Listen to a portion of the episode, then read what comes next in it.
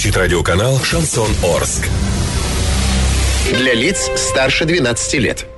Хоккей можно не только смотреть, но и слушать. Радиостанция «Шансон Ворске» представляет радиоверсию хоккейного обозрения. Каждый домашний матч хоккейный эксперт Константин Музафиров выходит в прямой эфир после каждого периода и снабжает вас самой оперативной информацией. Не пропустите. Каждый домашний матч радиоверсия хоккейного обозрения на радиостанции «Шансон Ворске». Для слушателей старше 12 лет. Еще раз доброго вечера всем любителям спорта. Ну что, друзья мои, напомню, сегодня хоккейный клуб «Южный Урал» играл с хоккейным клубом «Химик». Гостей мы встречали из Воскресенска. Давным-давно завершен матч, э, который состоялся во Дворце спорта «Юбилейный», как раз-таки с полноценными итогами. Нас сейчас ознакомит наш хоккейный эксперт Константин Мусафиров, которому с огромным удовольствием предоставляю слово.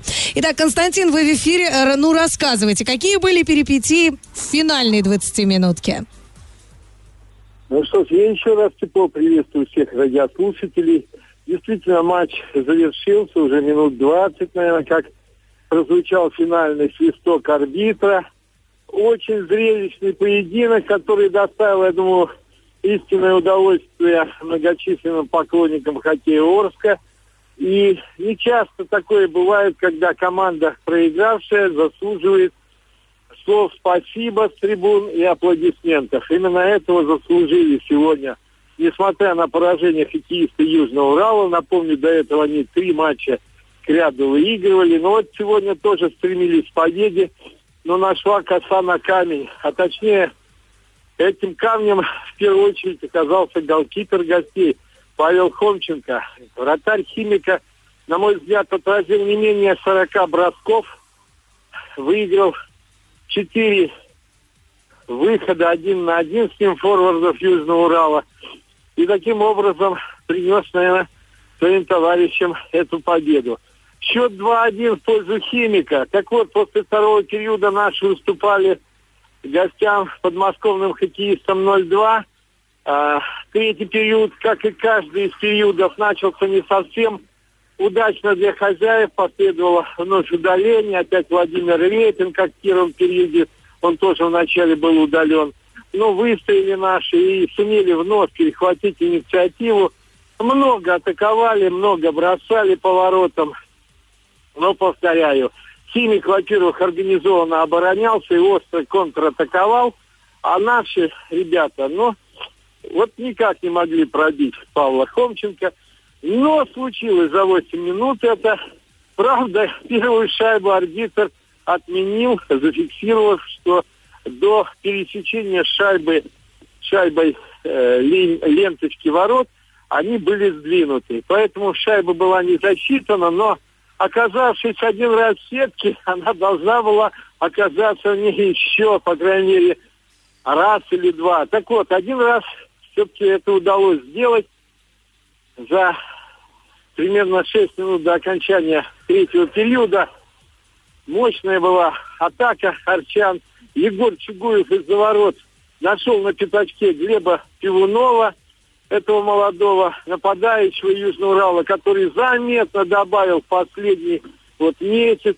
И тот очень уверенно поразил дальний угол Хомченко. Так счет стал 1-2. И, казалось бы, остались шансы у нашей команды но вскоре последовало очень нелогичное удаление в составе Южного Урала того же Егора Чугуева, который э, ну, просто принес э, клюшку вратарю Денису Синягину, который в противоборстве с нападающим гостей потерял ее, она вот улетела в сторону, ну и в итоге заработал за это две минуты штрафа. Конечно, за четыре минуты до окончания остаться в меньшинстве – это не самый лучший вариант – тем не менее, химик забросить не смог, а наши примерно за полторы минуты до окончания третьего периода, поменяв вратаря шестого полевого хоккеисту, организовали настоящий штурм ворот химика. Дважды были близки к успеху, но во второй раз шайба так и не побывала в воротах химика. Таким образом, Южный Урал все-таки уступил сегодня со счетом 1-2 воскресенцам – после 23 очков наша команда имеет 20 очков, занимает 20 место, но это совсем близко к зоне попадания в плей-офф. Напомню, 16 клубов из 29 выходит в финальный этап соревнований. Я думаю, борьба сейчас впереди, идет только первый круг. И, конечно же, хотелось бы, чтобы в следующем поединке уже со звездой из Москвы, фарм-клубом известного советского, российского хоккейного клуба ЦСКА, наши хоккеисты сумели реабилитироваться. Вот за это сегодняшнее несколько обидное поражение от воскресенцев. Вот, собственно, и вся информация. У меня с вами был Константин Мусафиров. Следующая встреча в среду с командой «Звезда Москва». Константину говорим огромнейшее спасибо. Ну что, прощаемся до послезавтра. Еще раз напоминаю, следующий матч южноуральцы проведут 14 ноября, естественно, на домашнем льду против клуба «Звезда». Начало матча 18.30 точного местного, без возрастных ограничений. Ну и хотелось бы сказать о том, что сегодня во Дворце спорта юбилейный было очень много народа. 3874 зрителя. Но я думаю, мы должны побить рекорд уже на экваторе недели.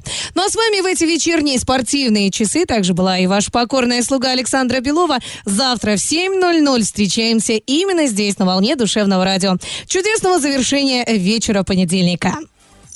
Радио «Шансон». СМИ зарегистрировано Роскомнадзором. Свидетельство о регистрации Л номер ФС 77 68 373 от 30 декабря 2016 года. Для лиц старше 12 лет.